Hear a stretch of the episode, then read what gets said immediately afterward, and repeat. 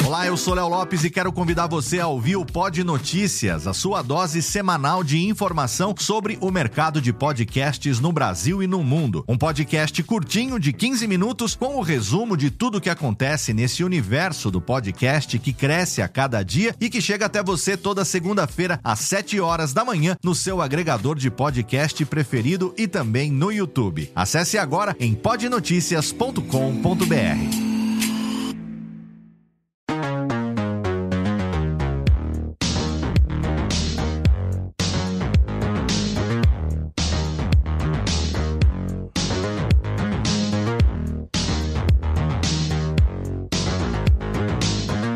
Olá, seja muito bem-vinda, seja muito bem-vindo a mais um episódio do curso de podcast, o nosso podcast sobre produção de podcasts, mensalmente no ar pela Radiofobia Podcast Network, um programa no qual eu compartilho com você a minha experiência ao longo de 14 anos produzindo os podcasts da Radiofobia Podcast Network e agora 10 anos, 11 anos recém-completados no mês de fevereiro da Radiofobia Podcast e Multimídia, a nossa empresa que segue editando alguns dos maiores podcasts do Brasil. O curso de podcast, ele é o podcast herdeiro do Alotênica, que é o podcast que ao longo de nove anos, ao longo de 100 episódios, eu compartilhei com você também o mesmo conhecimento e a gente está vivendo uma mídia que está se transformando a cada dia. A cada dia surgem novas ferramentas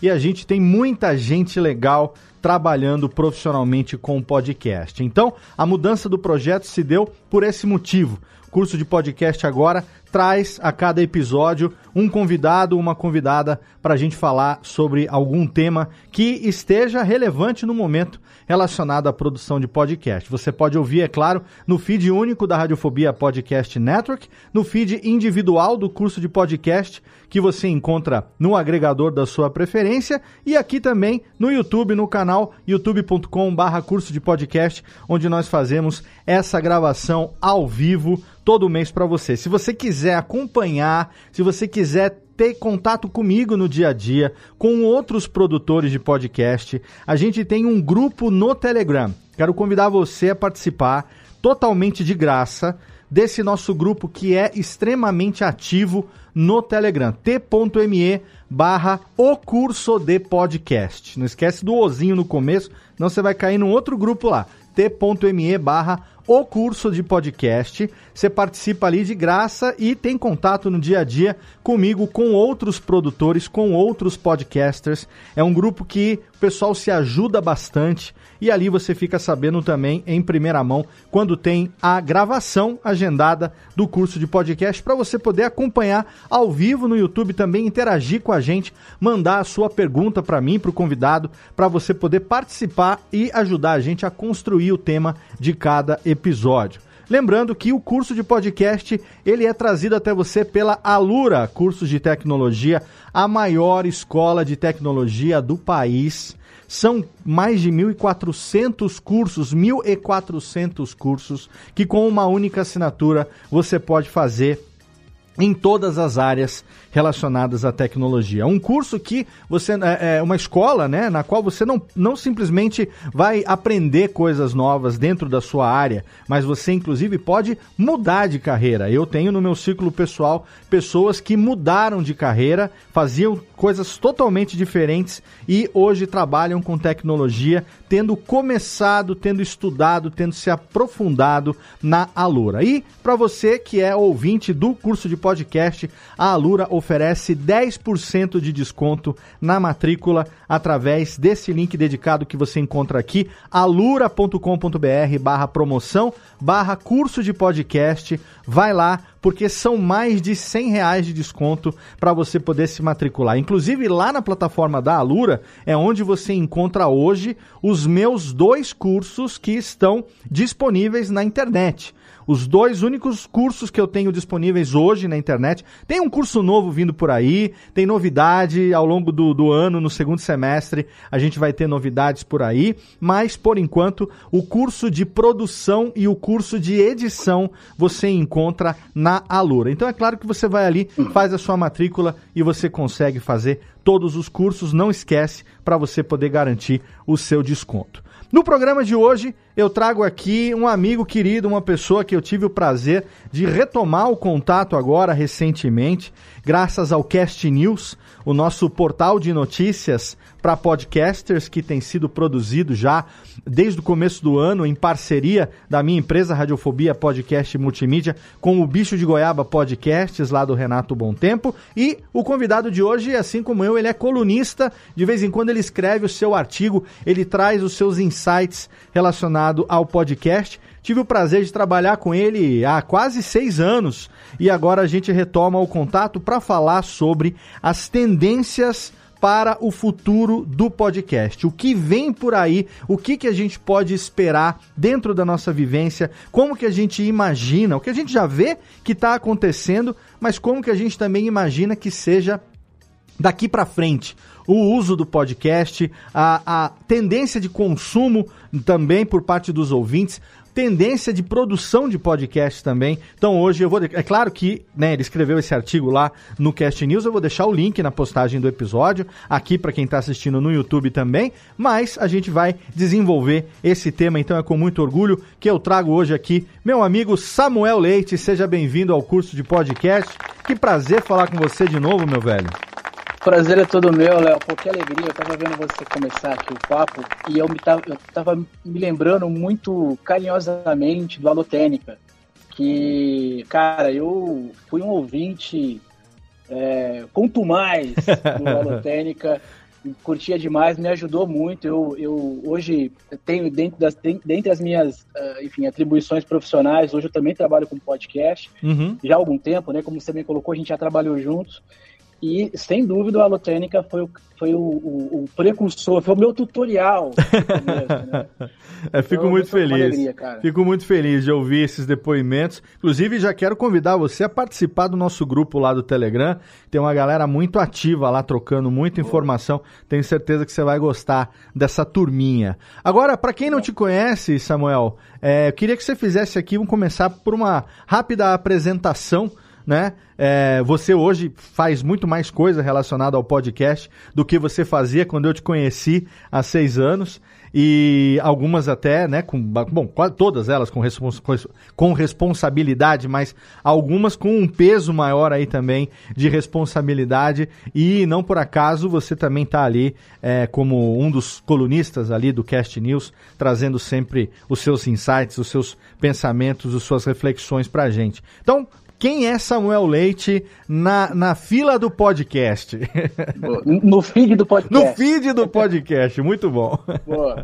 Cara, eu, eu sou jornalista de formação, né? Como eu pensei em, em, de fato seguir a minha carreira profissional, mas desde o começo eu, eu, eu me enveredei pela parte de publicidade, comunica, de comunicação de maneira geral. Então, é, posso dizer que sou um jornalista, mas que exerço bastante o meu lado publicitário. Né? Eu tenho uma agência de comunicação com, com, com ênfase no mercado digital já há 20 anos e, e trabalho com produção de conteúdo de maneira geral, né? atendo uhum. marcas de todos os tamanhos e, e desde a, dos maiores anunciantes do Brasil até empresas locais e, e, essa é um pouco a minha, a, a minha razão de, digamos, de, de, acordar pela manhã, né? Que é ajudar as marcas a contar suas histórias, enfim, Perfeito. E, e, dentro do podcast em especial, eu sou, como eu falei, um entusiasta, né? Ouço desde sempre, mas uh, há algum tempo que produzo algumas coisas também, né? Eu tenho, talvez hoje, o meu conteúdo uh,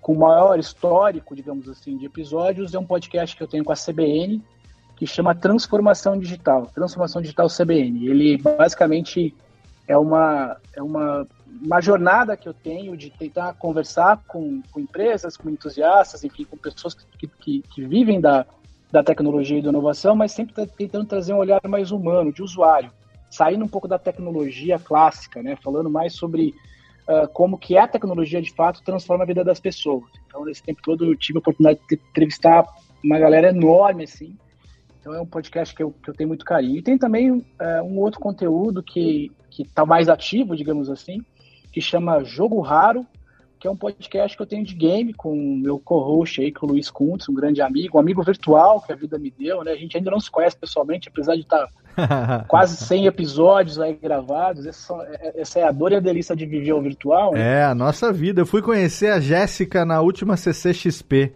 Depois de Caramba. 10 anos. Pois é, que loucura. Essa é a nossa vida, e, né? É, e o Jogo Raro basicamente fala sobre colecionismo de jogos. Ah, que legal! É das, é uma das coisas curiosas que a gente tem dentro do podcast, parte do que a gente provavelmente deve falar hoje, né? Que é essa coisa do nicho do nicho. Né? Isso, é. Então, uhum. então a gente não fala só sobre game de maneira geral. Claro que a gente é, visita esse tema recorrentemente, né? Ele é o tema central da nossa conversa, uhum. mas o objetivo é falar sobre colecionismo, sobre é, eu e o Luiz somos colecionadores, né? A gente tem coleções e, e a gente fala sobre conservação de coleção, sobre catalogação, sobre sobre é, comprar ou versus acumular. Então, um jogo raro tem um pouco essa É o dilema do de... colecionador, né? O eterno dilema. É, é isso aí. E, e também escrevo para diversos lugares, é onde eu tento de alguma forma exercer meu lado jornalista, né? Para não atrofiar, digamos assim, essa análise mais crítica. Uhum. E aí eu escrevo lá no Cash News, escrevo na Meio Mensagem, né? Que é uma revista, uma publicação focada no mercado publicitário. Sim na Berge, enfim, e N portais aí eu tento de alguma forma me policiar para estar tá exercendo essa, esse olhar mais crítico, mais, mais de reflexão, de certa forma, né, sobre a, a, a produção de conteúdo efetivamente. Então, nesses espaços todos eu falo de tecnologia, de comunicação, de propaganda, de jornalismo. E, e, e, eu esqueci de dizer aqui também, porque senão o pessoal vai ficar bravo comigo, eu sou presidente da APP, né, que é a Associação dos Profissionais de Propaganda de Campinas. Ah, legal. Então, a gente também, é onde eu tento exercer um pouco esse lado mais... Você mora em Campinas? Eu sou de Campinas, cara. Pô, aqui do lado, cara. Pô, pois é. Pertinho aqui, é. qualquer hora eu passo aí pra gente tomar um chops. Por favor, vai ser uma Eu tô alegria. indo sempre a Campinas, eu moro aqui em Serra Negra, né? É. Então você também, quando vier para cá, não deixa de me falar que eu faço questão de te receber aqui na minha Boa. casa. E você também tá exercendo alguma coisa na Bepod, se não me engano? Isso, bem lembrado, Léo. Uh, eu atualmente sou diretor da Bipod, né? E, e eu, eu fui convidado pela atual gestão, né? Pelo André, para a gente dar um passo importante. Na verdade, é, o que acontece? Você conhece bem a Bipod, né? Uhum. Lá, durante muito tempo, enfim. E, e a gente está num processo muito importante para a Bipod, que é torná-la de fato uma entidade jurídica. Então, uhum. Então, criar um CNPJ e tudo mais. Então, eu, eu meio que entrei junto com essa missão, até em razão da experiência que eu tenho na APP e que, que tive na ABRAD, né, onde eu, durante mais de 10 anos eu fui diretor também. A ABRAD é a Associação Brasileira dos Agentes Digitais. Então, a, a, minha contribuição junto com o André e com todo o pessoal lá é, é colocar a associação dentro de uma esfera jurídica para poder, a partir dali, ela, ela poder, enfim, desempenhar a sua missão, que é de fato apoiar sim. todos os produtores de podcasts aqui no Brasil. Sim, sim, perfeito, perfeito. Muito bem. E dentro de tudo isso, você está cada vez mais é, envolvido com o podcast, né? Apesar de você ter aí a publicidade como sendo, né, o jornalismo e a publicidade como sendo uh, o, core business aí do seu, da sua formação, mas você atua em, em várias frentes, né? E agora atuando também é, dentro do podcast. Qual a sua experiência, é, digamos, uh, além de ouvinte, né? Como que o podcast entrou na sua vida? Como é que ele chegou a ganhar a importância que ele tem hoje para você? Bom, eu de fato, sempre fui entusiasta como ouvinte, né? Eu ouço há muito tempo já, e, e desde o meu antigo iPodzinho lá, enfim, cara, é, é, é, o meu companheiro de todas as horas, assim. Então, tem um hábito grande. E como é, já ouvia, eu sempre é, fui um, é, alguém que estava uh, tentando de alguma forma conectar, né? Enfim, isso é um pouco, um pouco da dinâmica da gente, né? Tentando uhum. conectar aquilo que a gente ama com aquilo que a gente trabalha, né? Sim. O que nos, o que nos traz, digamos, recursos, assim. Exato. Então, é, é, o, é o mundo dos sonhos, né, cara? Ter, ganhar dinheiro com aquilo que a gente ama. Então, é, desde sempre eu tentei, para os clientes que atendia, ofertar, oferecer produção de podcast. Hum, que inclusive faço... foi a nossa experiência profissional no passado, né? Exatamente, a gente teve essa oportunidade de fazer esse projeto e, e, antes disso também já tinha feito com algumas outras marcas, marcas menores, enfim. Mas é, então nesse tempo todo sempre fui um, um, um grande entusiasta mesmo de não só conceber os o meu grande o meu grande barato era conceber o projeto, uhum. né? que é onde eu curto mais, que é literalmente pensar no qual, qual é a dinâmica, qual é a temática. Por isso que eu, que eu fiz a, a ressalva aqui, a holotênica, que foi o, o, que me ajudou, na verdade, né? Uhum. Primeiro, eu lembro, eu lembro que tem uma, uma, uma fala tua que você fala, tipo, cara, antes de se preocupar com o microfone, antes de se preocupar com o software, se você vai usar o Audacity, se preocupa com o conteúdo, né? Uhum. Se preocupa com, que, com a história que você vai contar. Então, Exato. Então, é, é, esse é o meu barato mesmo. É qual é a história que, que eu vou contar e se a marca tem de, de alguma forma alguma autoridade para contar aquela história, né? Se uhum. faz sentido para ela contar aquela história. Então hoje parte do meu, do meu trabalho, digamos assim, do meu tempo profissional ligado a podcast é justamente isso, é encontrar o melhor host, aquele, aquela pessoa que tem melhor identificação com aquela com aquele público, é, entender qual é o melhor formato, é, encontrar os melhores profissionais para poder nos apoiar em, em, em, eventuais demandas, enfim. Então, é, é, um pouco isso que eu faço no dia a dia. Né? Hoje a gente tem alguma, atende algumas marcas e, eu, e é basicamente isso. Também acompanhar né, as gravações, enfim, hoje uhum. É, o cliente também está tá, tá, muito envolvido, no, o cliente também é ouvinte, essa, quem diria que a gente ia poder viver esse momento? Não né? é? Ter, ter cliente que é ouvinte, porque antes a gente tinha que explicar o que é podcast. Ah, agora a nossa vida cara, ficou né? tranquila, não precisamos mais explicar. É. Agora a gente precisa é desconfundir o povo que acha que podcast tem que ter vídeo, né? Então é. agora a gente tem que falar o contrário. Não, gente, espera um pouco, vamos, vamos volta. Mas, é, assim, pelo menos a palavra podcast já se popularizou. E era um sonho que a gente tinha, né? Do dia que a gente não teria que explicar, pelo menos, o que, que é podcast, né, Samuel? Era aquela piada recorrente que a gente viveu de fato, né? Que vai, ah, o ano que vem vai ser o ano do podcast. O ano, o ano que podcast. vem vai rolar. Essa piada é a, nossa, gente... é a nossa marca. É. E agora é, a gente pode dizer que desde já, já tem vários anos que todo ano tem sido o ano do podcast, é né? Todo ano tem sido. E é isso, eu brinco, Caio Corraine, outros tantos amigos, próprio Jovem Nerd, a gente brinca muito. Cara, todo ano é o ano do podcast do Brasil, porque a gente tem visto isso, é algo é, que a gente vai falar um pouco também, que tem a ver com o teu artigo, né? E com o tema de hoje, que são essas tendências para o futuro. É, o podcast é algo que recém tem sido popularizado, descoberto, né? As marcas descobriram o podcast num coisa de 4, 5 anos, menos até, principalmente, uh, depois que o Spotify começou. É de 2018, 2019 para cá. Né? E nesse é. meio teve pandemia ainda, dois anos ali, que foram, como diz outro, meio barro, meio tijolo, né? Então, é. agora, 2023, parece que a coisa tá, já começou com um peso maior. A gente lá no Cast News tem anunciado é, diariamente, né? E no podcast semanal também, mas todo dia, para quem acompanha. Inclusive, eu quero também aproveitar a deixa aqui para convidar o ouvinte a entrar no canal público do Cast News. Porque a gente tem um canal no Cast News no Telegram que assim que a gente publica uma notícia no portal, ela replica lá no Telegram e você. É, é, o equivalente do Google Reader antigamente, que a gente que é viúva do, do Google Reader, né? a melhor coisa que o Google fez na vida foi o, é. Nem foi o Gmail, foi o Google Reader e eles acabaram com o Google Reader. Então, o, o nosso canal público no Telegram, ele faz essa, essa vez. A gente publicou uma notícia nova no portal, ele replica automaticamente lá. E tem acontecido é, muita coisa diária no mercado de podcast. Né? Muito, eu vou deixar o link no post, não falei aqui, t.me barra é, castnews underline br. É o grupo do canal público do Telegram, t.me barra castnews underline br. Entra lá, tem link para você aqui também para poder acompanhar. E a gente que tem lá no Cast News, é, através do Cast News, noticiado tudo que tem acontecido, não só é, no Brasil, mas principalmente lá fora, a gente tem visto coisas assim, é, o, o, quanto antes a gente demorava para ver uma, uma, um software, um aplicativo, ou até um hardware como um microfone, né, um, um, uma, uma interface de gravação e tal. Hoje em dia, as marcas já estão fazendo especificamente para o podcast. Sabe que tem público no podcast, né? O, o mercado mundial de publicidade bateu já a marca de bilhão de dólares há dois anos e, e, a tendência de crescimento. Esse ano tudo indica que chegue perto dos 2 bi. Né? Então, quando que a gente ia imaginar uma coisa dessa acontecendo?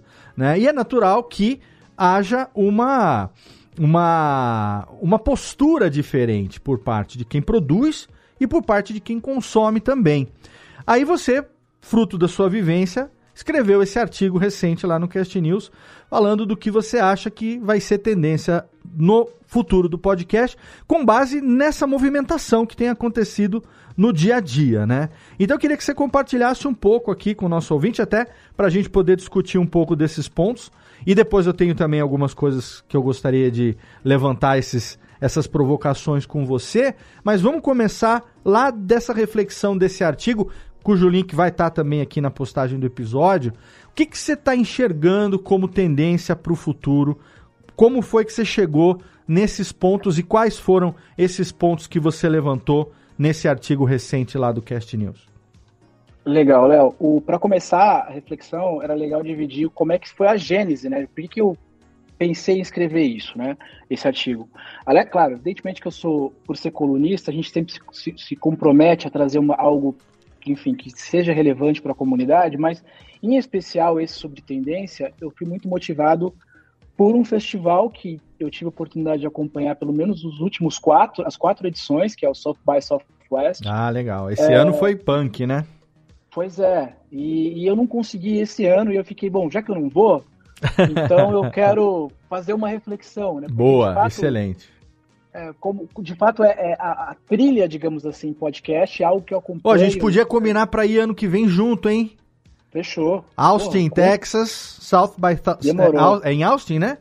É em Austin. South by Southwest, eu nunca fui, sempre quis ir. A gente podia conversar aí para combinar em março do ano que vem a gente colar lá, hein? Vamos, cara. A gente então, vai, é a gente vai fazendo correspondente internacional pelo Cast News. Boa. Excelente. Cara, e é, e é para mim, ir para Austin era, era tirar um sabático mesmo, sabe? Uhum. Eu, eu, eu, literalmente ia para uma imersão, assim, para poder entender o que as pessoas estavam, enfim, é, refletindo, né? Porque, uhum. na verdade, o que se fala ali não é só um olhar de futuro, mas é um olhar de, de entender o presente, efetivamente, né? Sim.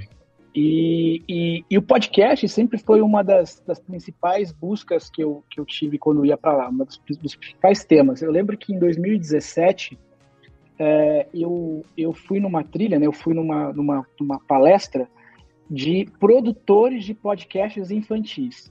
Olha, Era esse o tema. Que legal. Era um encontro com quatro produtores de podcast para falar sobre a sua vivência, para falar sobre.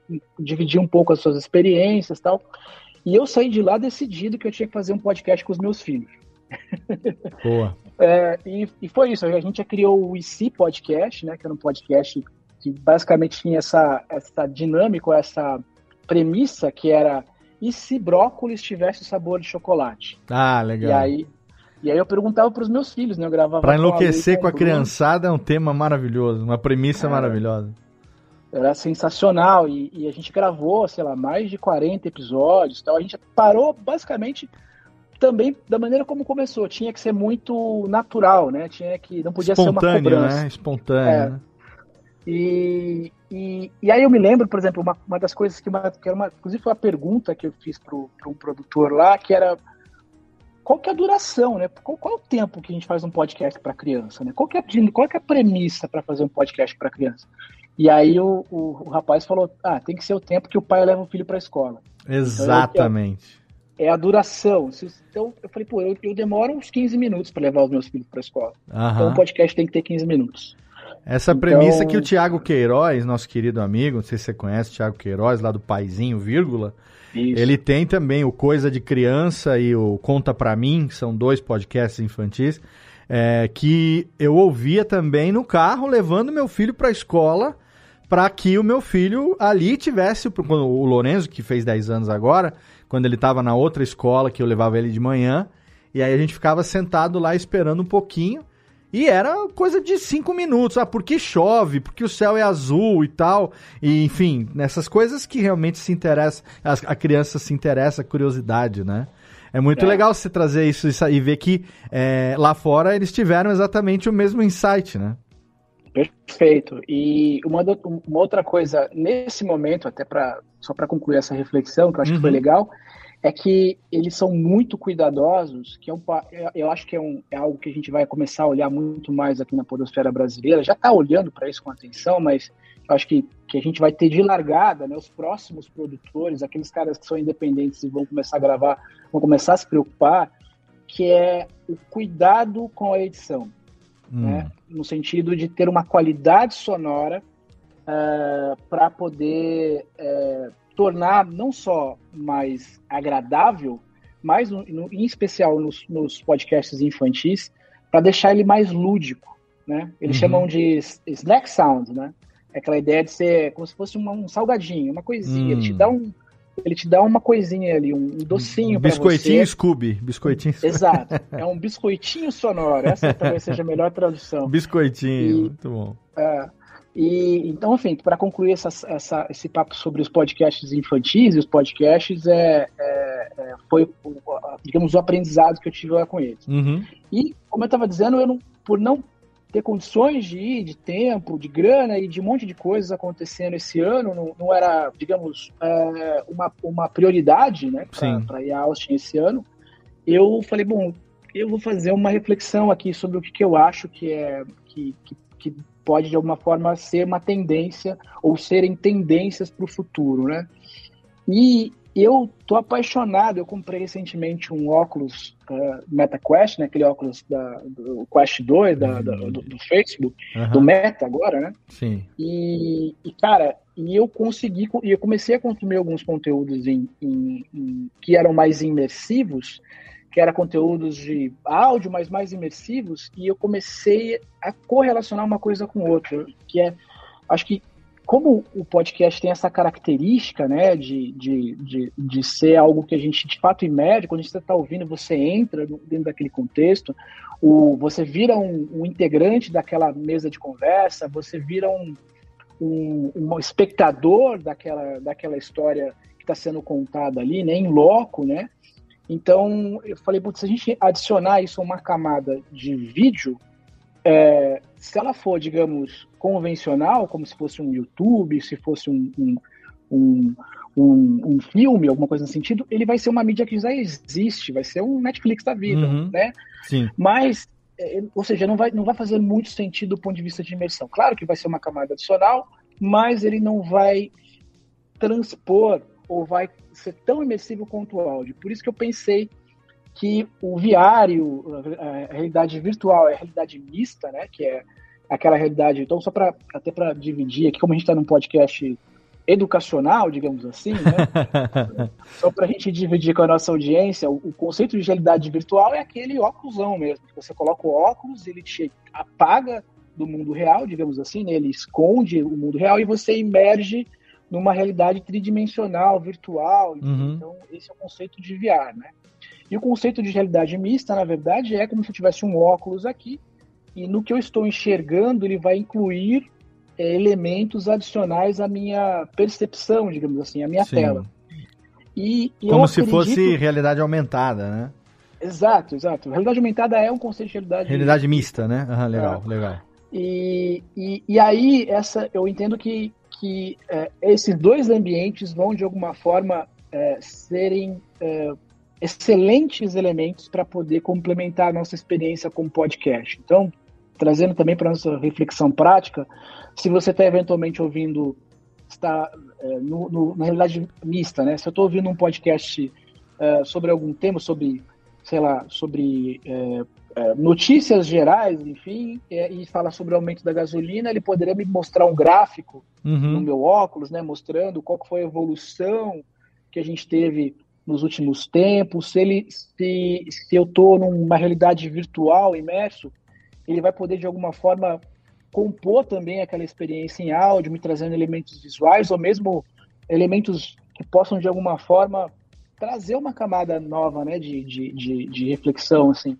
Ou uma, uma das coisas que eu acho que podem acontecer de fato, e, não, é, não, não, sou, né, não, não dá nem para a gente chamar de tendência, porque é uma realidade, a gente está fazendo isso aqui agora, que essa ideia de ter podcasts ao vivo, né, uhum. isso é, é, é, algo que você faz há muito tempo, e, mas que as marcas e os produtores de conteúdo estão começando a olhar para isso com mais atenção, uhum. é, eu, eu acho que o VR vai ser uma experiência interessante nesse sentido, já é, porque você a ideia seria você ouvir esse podcast ao vivo, uhum. só que num ambiente virtual ao lado do seu amigo, que pode estar centenas de ou dezenas de milhares de quilômetros Sim. de você, pode estar no outro país. Claro. Então, você olha para o lado, você vai ver o teu colega, é, você olha para o outro lado, você vai ver uma outra pessoa e vocês estão ouvindo esse podcast, digamos assim, numa sala de um cinema, vocês estão num espaço virtual, vocês estão no, viajando é, na, na, na, numa jornada de aventura, se esse podcast é um podcast narrativo, né? Uhum.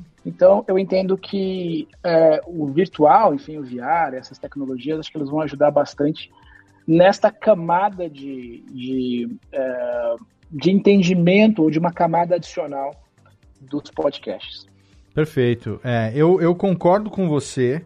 É, a gente tem um, um fator aqui que, limitador ainda né, desse tipo de consumo, que é exatamente a, essa, o acesso a essa tecnologia. Né? Então, a gente tem uma realidade de muita gente ainda que consome podcast é, no deslocamento ou quando está fazendo alguma coisa que não exige aquela atenção dedicada, né? Geralmente alguma atividade física, alguma atividade mecânica e tal.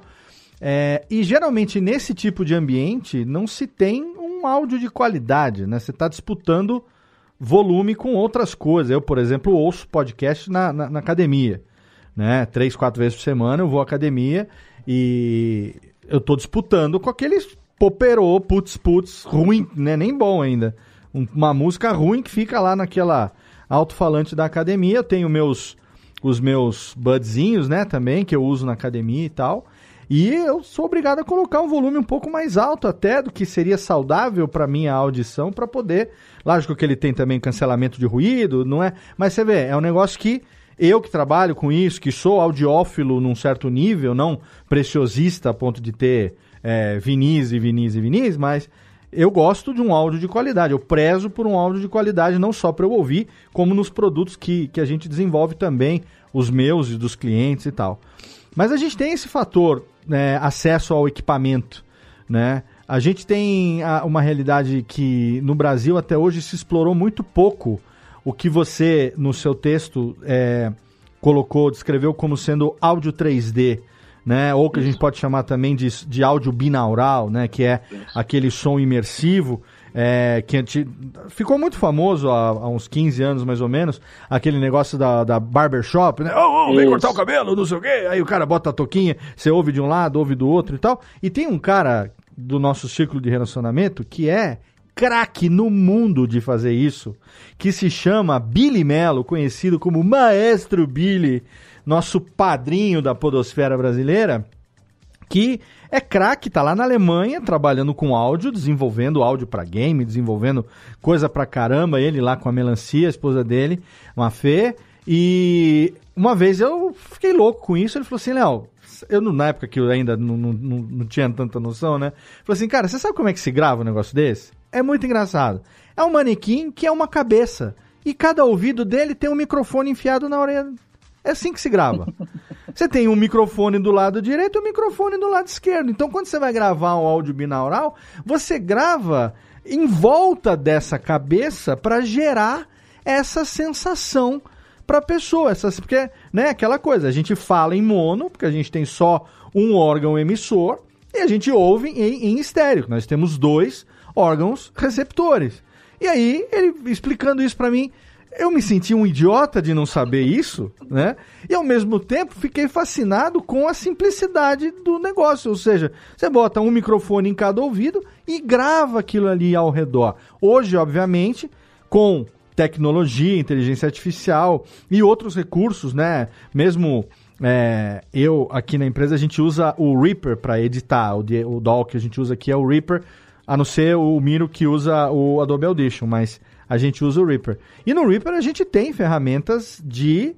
É lógico que são plugins que emulam esse, esse som binaural. O Alexandre e o Dave, por exemplo, que eles mesmos editam o, a sonorização, Alexandre, no caso, faz a sonorização uhum. do Netcast de RPG, se eu não me engano, ele edita no Logic, e o Logic tem também ferramentas de ajuste binaural e tudo mais. Então, hoje a gente consegue emular isso num software e a gente consegue trazer já, desde que eu editei aquele audiodrama em 2000, foi o primeiro que eu fiz, em 2012 ainda.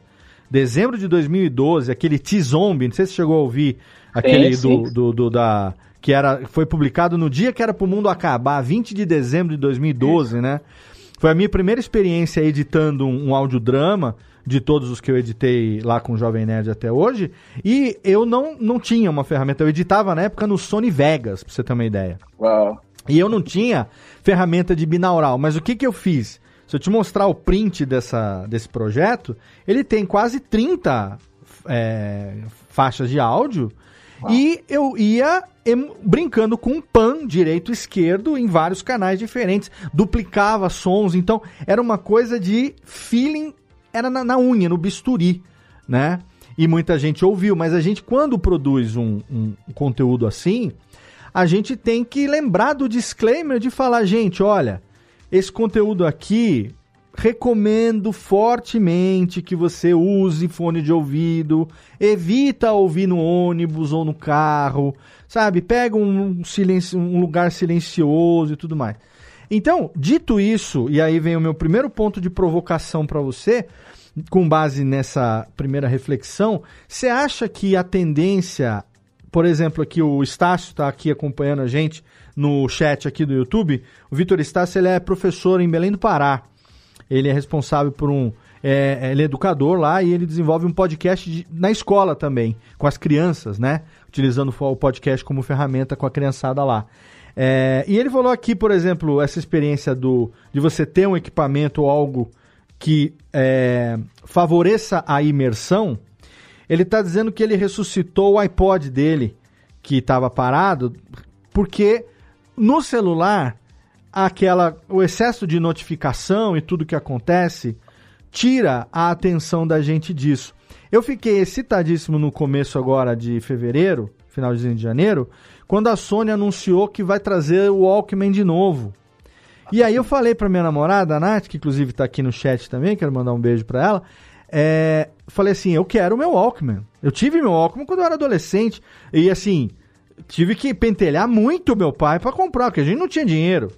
Eu tive que pentelhar pra caceta meu pai pra ele comprar o Walkman pra mim.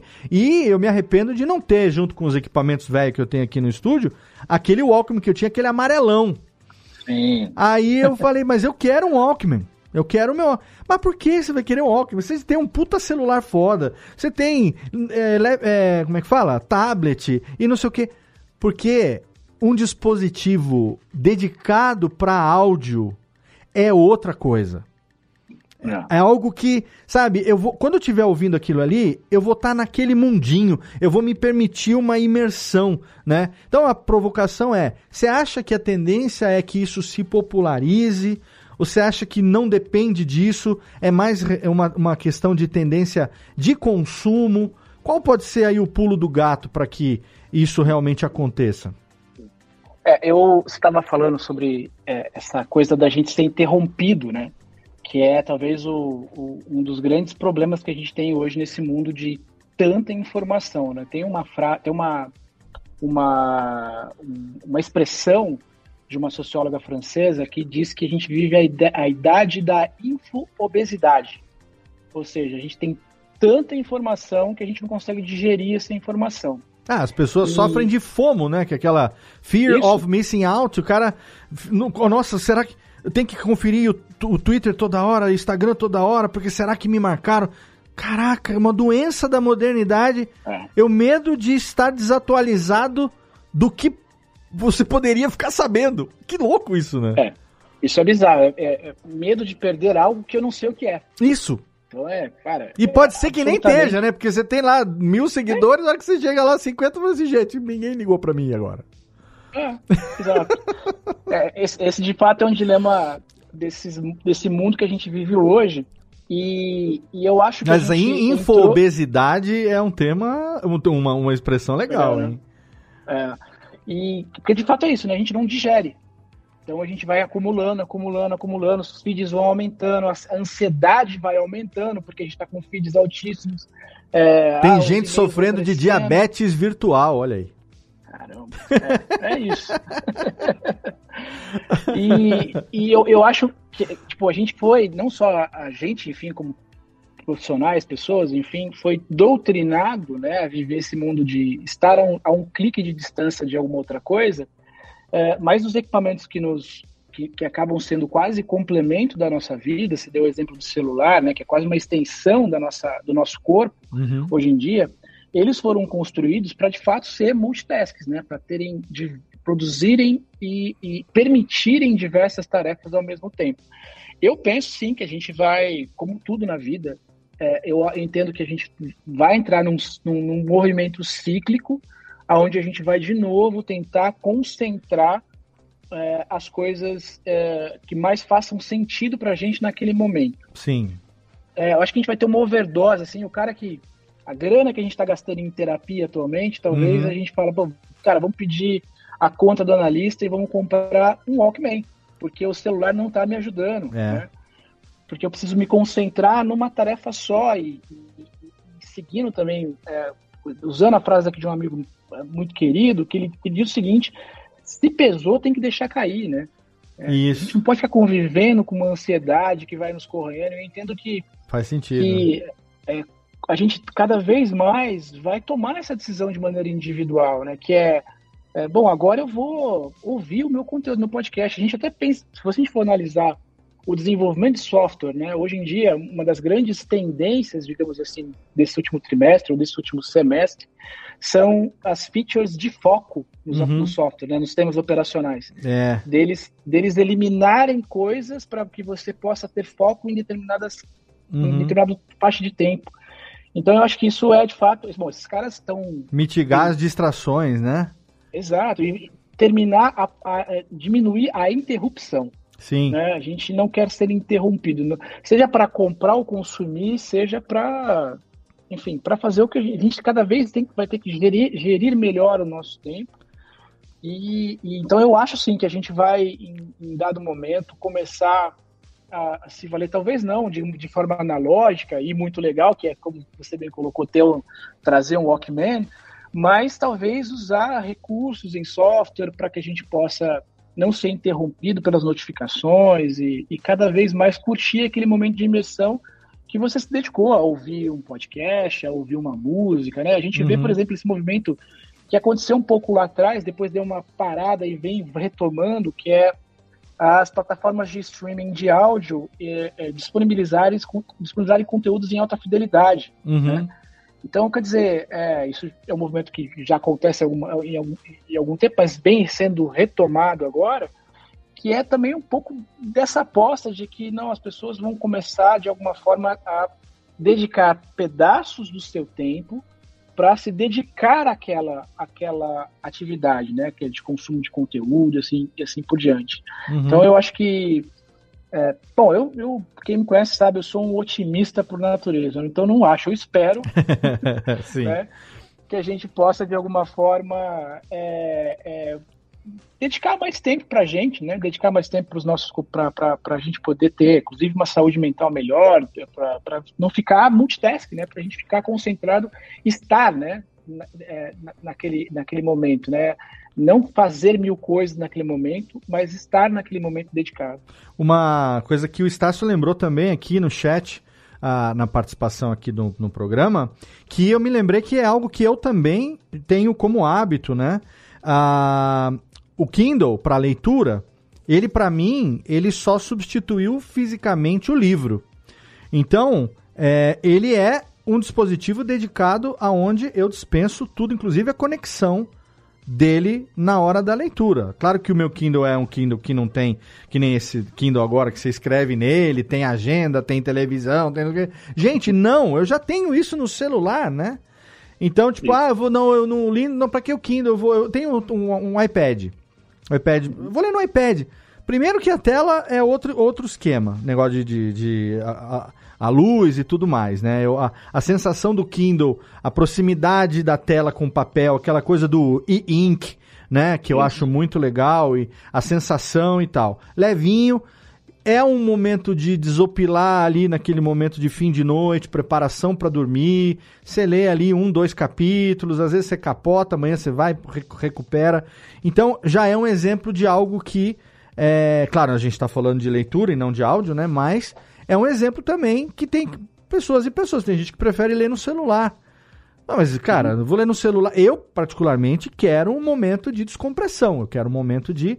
Às vezes, domingo quando eu tô sozinho aqui em casa e tal, ou às vezes até a Nath está aqui comigo, que a gente não, não mora na mesma cidade, mas às vezes ela está aqui, a gente tem aquele momento de plenitude do casal, que é quando a gente fica uma hora sentado na varanda, tomando um drink, cada um com seu Kindle, zero comunicação, focado na leitura, zero comunicação com o mundo externo, né? A gente faria, aí você tá lendo o que? Ah, como é que tá a sua leitura e tal? Uma, cara, é uma, uma prática analógica no mundo. Claro que você está com um dispositivo digital na sua mão, Isso. enfim, analógico com todas as aspas, né? Mas é. é, algo que permite uma, um, como você falou, um foco, né? Uma atenção naquilo ali. Porque se deixar, a gente passa. Quem gosta de ler, como eu, por exemplo, se deixar e for focar só em celular e tablet e tal, a gente passa o ano inteiro e não consegue ler um livro por conta do desvio da atenção que a gente sofre, né? É isso aí. Você estava falando, estava imaginando aqui, o, Kindle, de alguma forma, ele emula um dispositivo analógico, né? Exato. Ele emula um, um livro. Emulando... É, é um digital louco, e ele emula né? um livro. Eu só troquei, e também eu sou meio doente para falar. Você deve estar tá vendo parte da minha estante aqui, não coisa, mas essa estante vai longe, tá? Ela tem aqui em volta, é. tem na sala e tal. É, eu, eu sou o tipo de, e tem as editoras que sempre mandam livro para mim também e tal, e a gente sempre recebe um ou outro mimo. E eu, eventualmente, que nem o livro novo do Eduardo Spor, tem toda a coleção aqui dele. Inclusive, afinei, comprei o pacote, comprei aquela edição especial, crowdfunding, que vem com cacete, com capa e tal. A gente vai na sessão de autógrafo, pega, tira foto com um amigo e tal. Aonde que eu leio o livro? No Kindle. No Kindle. Claro, claro. Eu tenho ele aqui na estante, tá tudo muito bonitinho, autografado, mas eu vou ler ele no Kindle. Eu não vou mais levar numa viagem uma chaproca de, de, de um quilo e meio na viagem. Eu vou levar o quilo, um quilo na mochila.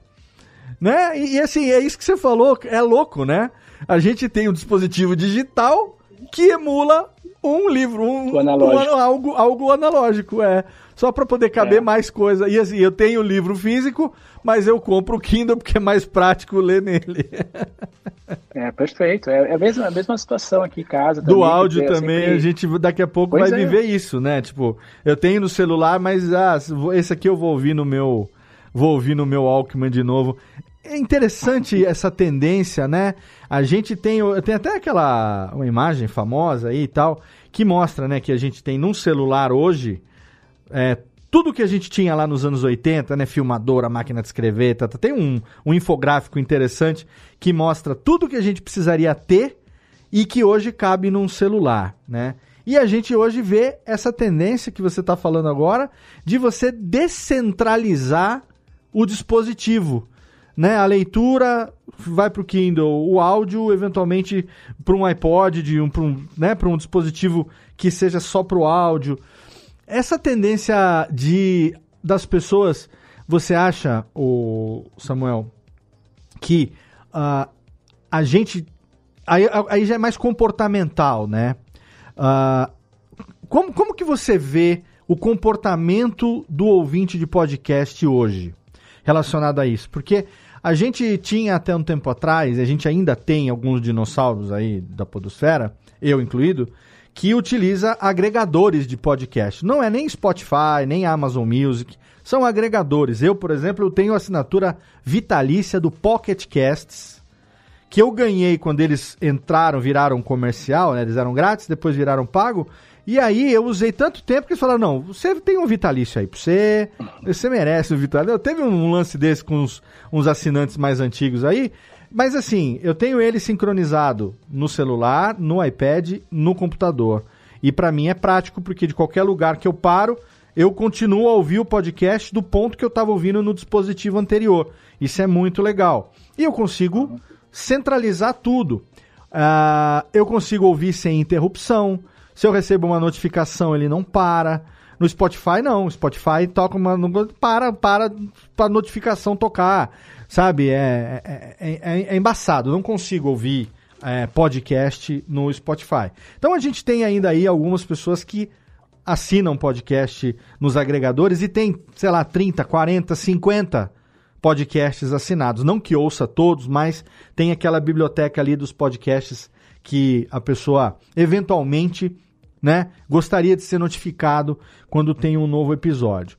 Mas a gente tem essa geração que está conhecendo o podcast agora, que ou ouve na plataforma de streaming de áudio, ou agora, mais tendência ainda do que nunca, haja visto os anúncios recentes aí do YouTube, na própria plataforma do YouTube, aonde a gente uhum. vê o fenômeno dos mesacasts sendo sinônimo de podcast para muita gente da nova geração.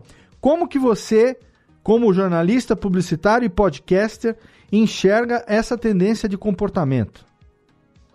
Eu acho que você resumiu bem, Léo, quando você fala que é, a gente tem N cenários distintos, né? Tem gente que, que tem uma preferência por um, um formato, tem, tem, uma gente e tem gente que está chegando agora que está vindo via YouTube da vida, né? Que está vindo via das plataformas de vídeo, né? É, eu, eu acho assim, pensando com boné de marca aqui, com boné de empresa, uhum. Acho que as empresas pouco, pouco se importam com isso. No, no final do dia, elas precisam, é, de alguma forma, é, é, falar para os seus diretores, enfim, qual é a capacidade de retenção, né? Quanto tempo que aquele ouvinte está ficando para ouvir o conteúdo e está ouvindo as mensagens, pensando como marca. Uhum. Então, é, no final do dia, eles vão. Pior para o estagiário de métrica lá que vai ter que pegar é, métrica da plataforma A, somar com a plataforma B. Juntar tudo, é. Né?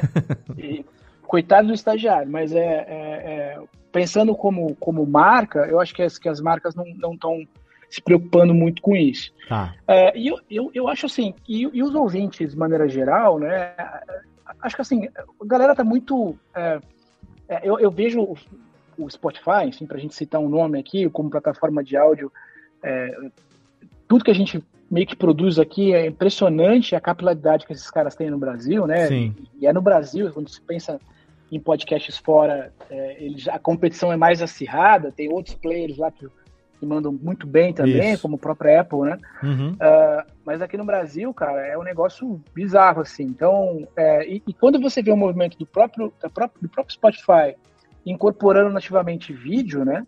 É, fica claro que eles estão querendo, de alguma forma, pegar esse entrante, assim, pegar essa galera que está chegando agora. Tá Inclusive, tá agora veio a atualização que vai permitir vídeo vertical, estilo TikTok, estilo Reels e tudo. Pois né? é. Você viu lá, pois né? Pois é. Pois é, assim, o que, o que, o que uh, esse movimento todo tem um movimento, eu acho que. Uh, é como qualquer meio, né? Como qualquer mídia, como qualquer uh, plataforma, a gente vê vai continuar vendo algumas transformações acontecendo, ou, ou principalmente alguns experimentos acontecendo. Uhum. E, e, eu acho que é, é, a gente não vai ter a continuidade de todas essas plataformas no futuro. Acho que a gente vai ter, sim, a consagração de alguns meios. Eu acho que a inclusão da, do formato vídeo veio para ficar, eu, principalmente para esse, esse público mais entrante, assim, né, que está chegando agora no meio é, é, é, que a gente sabe que, que é uma coisa diferente, enfim, que, é uma, que não é o podcast, enfim, mas tirando um pouco a, a enfim, a, a, questão mais é, é técnica uhum. do formato, né? O, o fato é que mais pessoas estão dispostas a consumir mais conteúdo Uh, e uh, eu acho que a gente vai ter, em dado momento, sim, uma divisão grande, uma separação entre quem é atualmente apto, ou não apto, mas quem, quem prefere os conteúdos em áudio uhum. e quem vai preferir os conteúdos em vídeo e tudo mais. Eu acho que a gente vai ter, inclusive, é, é, divisão de formato mesmo. Acho que vai ter, eventualmente, produtores de conteúdo que não vão nem mais preocupar em ficar postando em feed de é, é Spotify e tudo mais. Os caras vão jogar no YouTube e tá tudo certo. E, mas, enfim, como a gente milita na indústria há muito tempo, né, Léo? Uhum, a gente é. sempre vai, vai, vai, se preocupar em, em conceituar as coisas e, e enfim. É, esse o, ponto o, é claro... é interessante, é muito interessante esse ponto falando a respeito não, não só de tendência, mas de um comportamento que já vem acontecendo nos últimos anos, né? Porque quando começaram a publicar o áudio do podcast, né, na época pré-MesaCast ainda, lá, lá em 2017, 2018, muita gente pegava o áudio do... Se você jogar Nerdcast no YouTube, você vai ver uma caralhada de canal que nem é dos caras, obviamente, porque os caras mesmo não fazem isso, colocando o áudio dos caras lá e, e muitas, muita gente monetizando em cima disso né? Bota uhum. a capa do episódio como se fosse uma imagem estática ao longo do vídeo inteiro e o áudio na íntegra do programa ali. E aí, para burlar o algoritmo do YouTube, eles aceleram rápida, né, um, um, pouco o áudio e fazem isso com vídeo, com filme, enfim, uhum. uma série. Isso é, essa, não estou ensinando ninguém a fazer isso, nem estou militando é, favoravelmente, eu só estou pontuando aqui, tá? Para quem vai ouvir, eventualmente não desvirtuar aquilo que eu estou dizendo. Mas é, nessa época onde já se colocava o áudio do podcast no YouTube, antes dos MesaCasts, já vinha o questionamento, né? Eu lembro que eu tive uma conversa uma vez, na época que a gente estava na Bpod ainda, eu e o Luciano Pires, a gente teve, acho que foi uma Campus Party 2019, a última edição que teve, que a gente é, tocou pela Bpod também.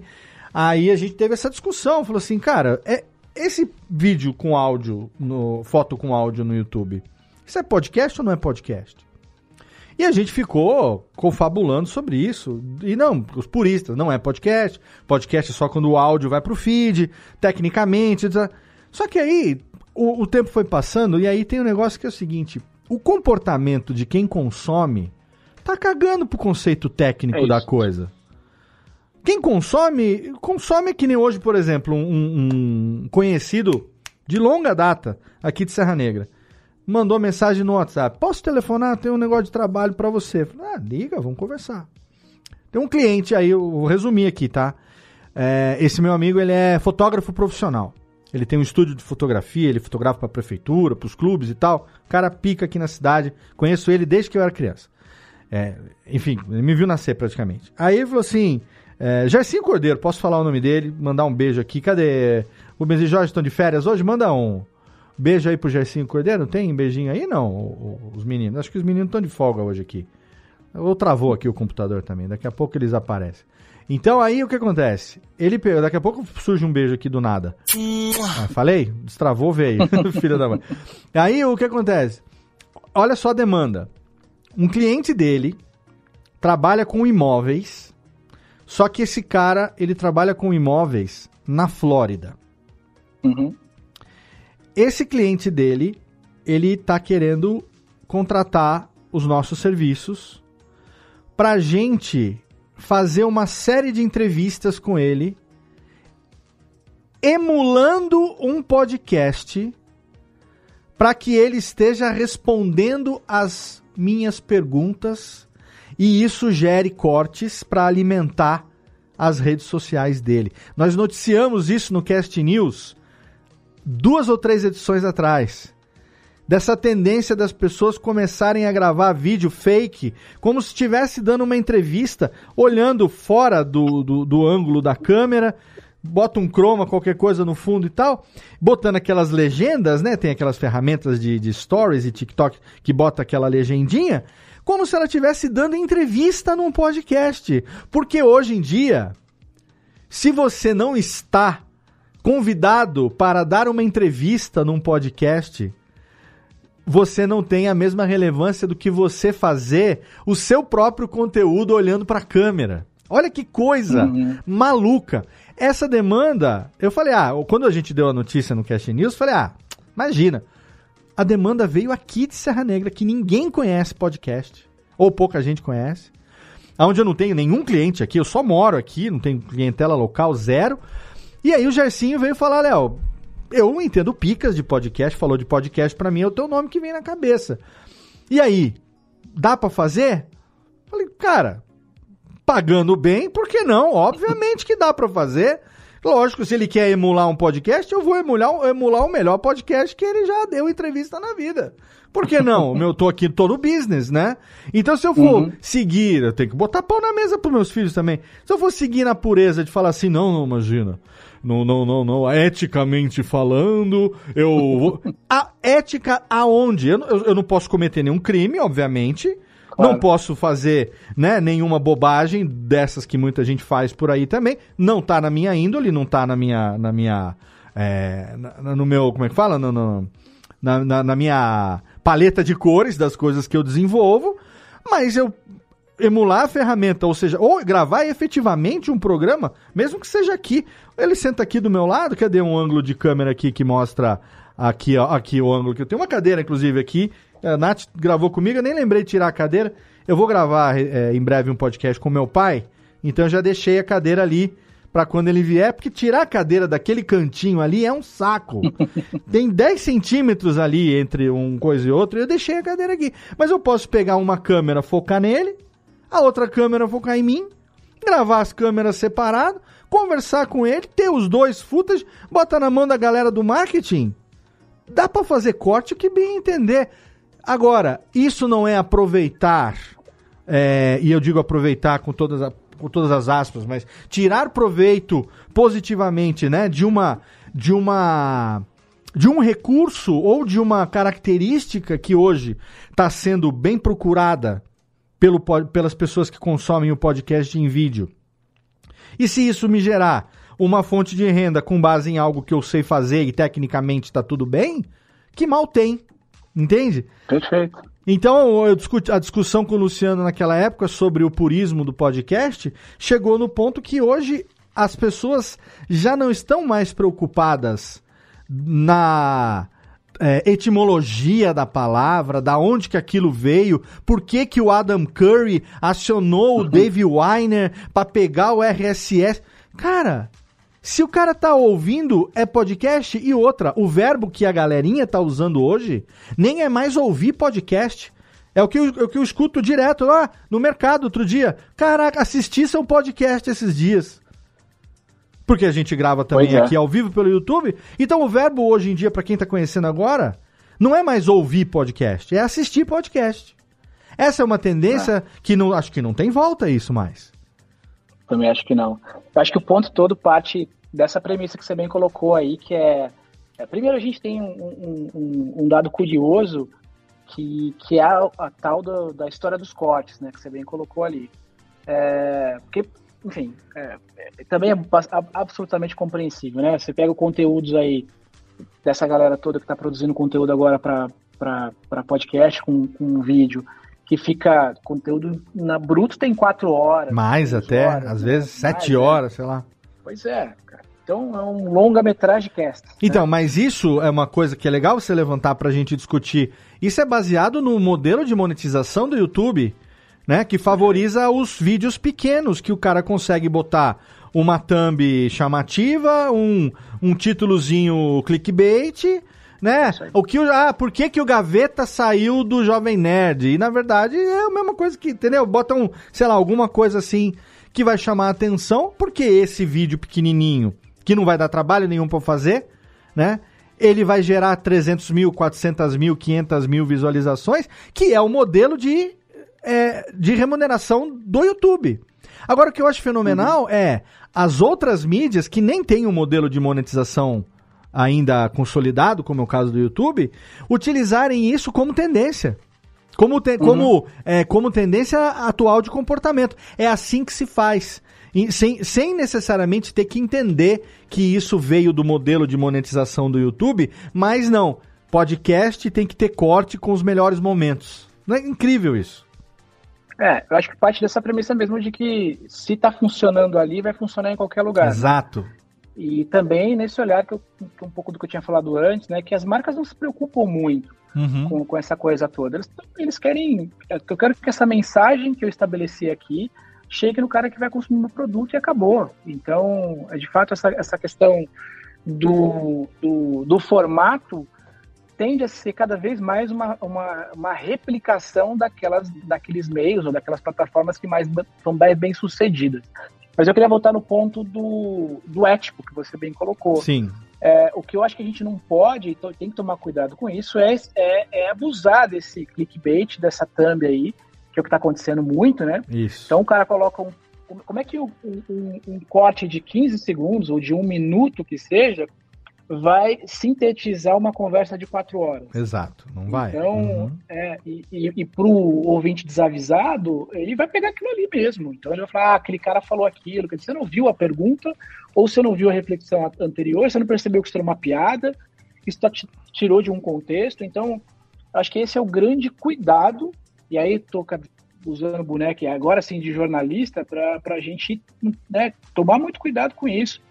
E aí eu queria até, até é, é, colocar uma tendência nova aqui que eu coloquei lá no artigo, que eu acho que isso pode ser um segundo grande problema que a gente vai, vai viver, que é um pouco uma, uma espécie de uma emulação de fake news, que é esse uso exacerbado e, e, e de inteligência artificial. Ia, ia, ia, puxar esse assunto agora, mas vamos, é. vamos lá, porque eu ia perguntar disso. O que, é. que, que vem por aí de tudo? Porque agora veio de repente, né? Vrum.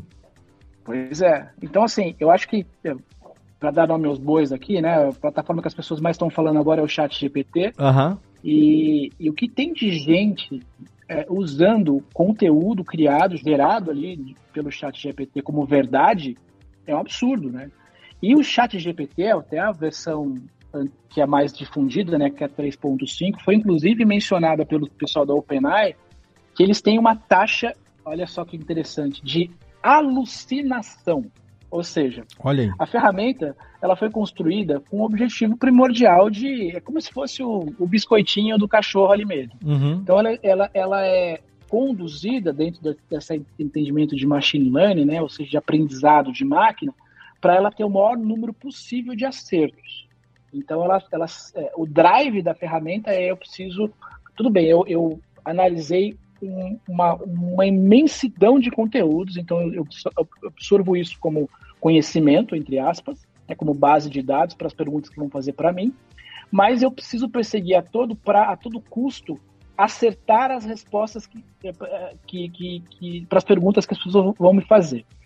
E parte importante da, da, dessas tecnologias, elas têm o que os técnicos chamam de alucinação. Uhum. Então você coloca lá, ah, cria um artigo para mim é, com uma com para falar sobre sei lá sobre auto, automobilismo e me conte é, quantas vezes o, o, o heptacampeão é, é sei lá é, é, Barrichello teve na Fórmula 1 então você mencionou uma informação imprecisa, falsa na verdade, né? Ou seja, o Barrichello não foi heptacampeão uhum. dentro da Fórmula 1 mas a ferramenta, no intuito de ser assertiva ou de ter um thumb uh, uh, positivo ali, ela vai construir algo que é ficcional para te favorecer, ou seja, para te entregar uma informação. E uma coisa é quando você faz essa pergunta já com o intuito de trazer algo ficcional. Outra coisa é, não, eu estou pedindo para fazer um artigo, mas eu, eu perguntei, eu pedi errado, né? Sim. Eu pedi que aquele cara, ele não é heptacampeão e ele vai gerar uma informação e as pessoas estão copiando esse, colando e copiando esse conteúdo e colando esse conteúdo como sendo verdade. Uhum. Então a gente não tem, a gente tem um fake news às avessas, né? Sim. Que é gerado por máquina. Então é, é, eu já, já percebi muito conteúdo aí, principalmente de rede social, da galera se valendo de pesquisas, de, de, de, de, coisas que não existem. Sim. Então, acho que a gente tem que tomar um, um, cuidado, porque uma das coisas, inclusive eu coloco no artigo, é que essas ferramentas são muito importantes, muito interessantes. Eu já, já, as uso profissionalmente para justamente me apoiar na parte de pesquisa. Claro. Ou seja, ah, vou fazer um conteúdo sobre um determinado tema que eu não domino, eu gastaria, sei lá, uma tarde ou um dia lendo artigo, recuperando notícia, indo atrás, lendo material. Hoje a ferramenta me dá num clique Você junta uma tudo. série, uhum, uma síntese, né?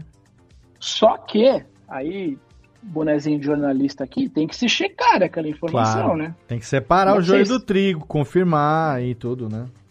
Exato, e, e, e, eu acho que esse é o grande, é o grande, é, é, a primeira é a grande resposta para quem acha que vai perder emprego para inteligência artificial. Na verdade, tem duas respostas para esse, para essa pergunta. A primeira é você vai. Sim. Viva com isso, acabou. Não sofra com isso, porque vai mesmo. E a segunda não vai ser agora, vai Sim. demorar um pouquinho e tudo mais. Você pode ter uma sobrevida profissional justamente se você entender a premissa que de, com o lançamento e a popularização de ferramentas como essa, não importa mais a resposta, uhum. importa a pergunta. E a pergunta é a gente que faz, por hora. Né? Sim, é que as máquinas tenham consciência, digamos assim, né? Por enquanto, é. E a gente noticiou no Cast News também, há algumas edições atrás, a, um podcast que está sendo produzido por inteligência artificial, né? Você já tem ali, né, o, o, o, Adam e a Bella, né, que são duas inteligências artificiais, interagindo. São duas as vozes e a IA ligada ali. Você alimenta sobre o convidado e ela vai falar com o convidado, vai fazer pergunta, inclusive conduzir o programa. Então, quer dizer, é algo que, obviamente, isso está num caminho ainda é, né, iniciando, iniciando, mas é uma tendência de futuro que não temos como saber quais serão os limites desse alcance, o que realmente vai acontecer. Né? A gente está vendo também é, ferramentas é, de inteligência artificial na, em melhoramento de áudio.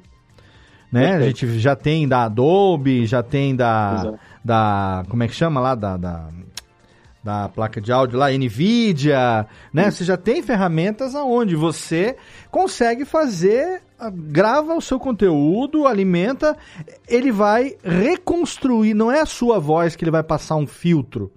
Ele vai reconstruir aquilo com é. emulando a sua voz com a melhor qualidade de áudio possível. Você já tem ferramentas de supressão de ruído, né? Você está gravando com uma batedeira aqui do seu lado, ventilador torando, cachorro latindo, maritaca, que é a minha realidade aqui do, da roça, e você vai gravar como se estivesse num estúdio hermeticamente, né, trabalhado com lã acústica e lã de vidro e com azeite A4 e tal. Não, é uma ferramenta de inteligência artificial que está fazendo melhoramento de áudio, assim como a gente vê isso acontecer. E assim, eu estava conversando com o Alexandre, do Jovem Nerd, esses dias, e a gente estava falando sobre isso, e a gente estava falando assim, cara, primeiro, não tem volta, isso não vai acabar, não vai ser uma coisa que estalou o dedo, porque é diferente de falar, sei lá, lançaram um um babalu sabor banana com chocolate. E isso vai ficar para sempre. Não vai. Chega uma hora que enjoa, sai da prateleira, ninguém nunca mais compra. O próprio babalu banana não se acha mais hoje em dia, que era muito bom, inclusive a propaganda era ótima no passado. Mas esse tipo de coisa é coisa que vai mudar como a gente lida com a tecnologia, como que a tecnologia lida com a gente. É uma uhum. via de mão dupla. Então, o que, que a gente, como produtor de conteúdo, precisa? Primeiro, se informar o máximo possível quando essas coisas acontecem. Daí também a importância do South by Southwest, que você falou, que é um evento que traz essas novidades, que traz essas tendências em várias áreas, né? Não só no uhum. áudio, mas como um todo. Re confirmando aqui de novo o desejo da gente ir junto, quem sabe ano que vem. É, e a gente como produtor de conteúdo, primeiro, né, repetindo, ficar antenado no que está acontecendo, tentar aprender ao máximo possível é, como lidar com isso no sentido técnico mesmo, de operar uma ferramenta, né, de, de, de uh, comprar a licença de um software, saber usar isso e tal, porque vai chegar um momento que isso vai ser utilizado comercialmente até, e se uhum. a gente não tiver hum, ali para e passo com o que está acontecendo e tiver preso nos fantasmas do passado, do ah, porque na verdade, tecnicamente, a gente vai morrer na praia. O esforço de anos e anos e anos gerando conteúdo, gerando autoridade, gerando relevância, vai morrer porque uma inteligência artificial realmente pode. Não, não, não é exemplo radical aqui, mas alguma coisa pode. Então, que, que surgindo a novidade que sejamos nós a estar operando essa novidade para oferecer isso para os clientes também, né? Para poder falar, olha, existe isso aqui, vamos fazer um teste, vamos ver como que a gente se adapta a isso, né? E não falar assim, não, não. É, eu, 2023, eu só, só gravo de gramofone até agora. Não, não, não dá mais, entende? Você concorda com isso? É uma coisa que a gente, se quiser continuar relevante, tem que estar, tá, para usar uma expressão aí, tem que estar tá up to date, né? Tem que estar tá aí, a par do que está acontecendo, atualizado em dia. Senão aí sim a gente vai ficar obsoleto. Você sabe que é, você começou o teu papo falando sobre mudança, né, sobre transformação, e de fato eu acho que, que a gente tem que enxergar que transformação, mudança, não é uma é, é, decisão, você não escolhe. Uhum. É um fato, ela vai acontecer Sim. e vai te atropelar se você não souber ser levado junto com ela, né? Se não souber ser, ser, caminhar junto com ela. Então acho que essa é uma primeira, uma primeira reflexão aí pra, sobre, sobre a tua fala aí. E, e, e, eu concordo em, em gênero número grau, quer dizer, a gente, a tecnologia é um aliado é, fundamental para a gente poder desenvolver coisas mais, mais legais, mais adaptadas. Realmente, as, as tecnologias novas de, de áudio são incríveis. Imagina, é, você que vive disso, quer dizer, é, a dificuldade que a gente tem aqui também na agência, às vezes tem que regravar uma fala porque o cara falou um negócio errado, ou porque ele errou uma pronúncia, ou porque a host sei lá, gaguejou. Hoje em dia você consegue, como você bem colocou, emular a voz da pessoa e, e não precisa ter mais uma sessão de gravação, o, o, o entrevistado nem mais está aqui. Quer dizer, você consegue fazer coisas incríveis de uhum. forma muito acessível, né? Hoje em dia, é, essas tecnologias novas, como tem um poder de escala e venda globais, elas têm valores de, né, de aplicação muito adequados, digamos assim, né, muito até acessíveis, então eu enxergo sim como um instrumento de, de apoio e suporte, né? Não, jamais Isso. como concorrentes, efetivamente. É, e, e, e, pensando em, em, coisas bacanas também, como instrumentos de, de, melhorar não só a distribuição do nosso conteúdo, mas de construir relevância, se tem alguma coisa que a inteligência artificial faz muito bem, é identificar hábito de consumo. Né? Uhum. Né? Elas foram feitas para isso, se a gente for pensar bem, porque desde sempre as plataformas querem cada vez mais te impactar melhor, mais rapidamente e de uma forma com melhor qualidade, né? Então, os algoritmos são construídos de alguma forma para poder alcançar esse objetivo. Perfeito. Então, esse, eu acho que esse é um grande. Então, comportamento de consumo vai ser uma fronteira que a gente vai poder se valer muito é, para os nossos podcasts. Quiser entender um pouco mais hábito de consumo, entender um pouco mais qual, em que momento o nosso ouvinte é, se interessa ou deixa de se interessar por aquilo. É, eu, eu entendo que em dado momento talvez a gente consiga ter é, conteúdos até personalizáveis, né? Uhum, sim. Então, é, você vai poder estar entrevistando uma pessoa e você pode ter uma mensagem, seja ela comercial, seja ela institucional, que vai citar o nome do teu ouvinte, que vai citar o fato dele estar numa academia. Então ela vai entender que você está numa academia. Claro que a gente tem uma, uma, uma discussão enorme, que é muito mais séria lá fora do que aqui no Brasil, sobre privacidade, né? Ah, sim, claro. Mas, mas a gente vai ter possibilidade de produzir conteúdos que, por exemplo, imagina, você está fazendo um podcast sobre dicas de, de uh, esporte ou de, de prática de exercício e se, se eu gravo um podcast hoje e eu vou usar uma trilha para né, dar o tom daquela mensagem, uhum. daqui a 10 anos ou daqui a 5 anos, essa trilha está datada, está antiga. Sim. Imagina que ela pudesse ser dinamicamente substituída. Perfeito. Né? Perfeito. Então, eu acho que esse tipo de tecnologia a gente vai ver cada vez mais uh, de forma recorrente e eu enxergo isso como muito positivo. Com certeza, eu acho que sim. Tem é, empresas aí, a gente vê, né? O SAP, parceira nossa aqui há tanto tempo, é, mostrando exemplos disso, né? De como que é, blockchain e ferramentas de inteligência, artificial, é, inteligência artificial, não, de, de, de internet das coisas, conseguem trazer aquela, aquilo para a realidade da pessoa, né? Então, identifica se a pessoa está passando determinado lugar, aí, claro, de, desde que as, as, devidas autorizações né, de acesso aí aos dispositivos, mas né, ah, aí o, o smartwatch detecta que ela está com um acelera, o, o, o, batimento cardíaco um pouco mais acelerado, então o nível de estresse dela está um pouco alto. A hora que ela passa um pouco ali na frente, já vem a sugestão: por que, que você não para aqui?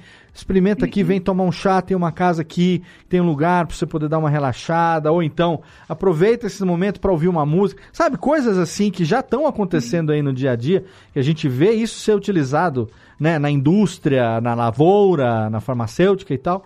Por que não também é isso vir para uma realidade de uso pessoal. Ainda mais que eu quero fazer aqui uma última pergunta para você, ah, para a gente poder partir aqui para o nosso tema final, que é com relação às tendências para o podcast corporativo, né? Podcast corporativo que é, é, é, hoje em dia é uma realidade muito mais presente do que já foi no passado.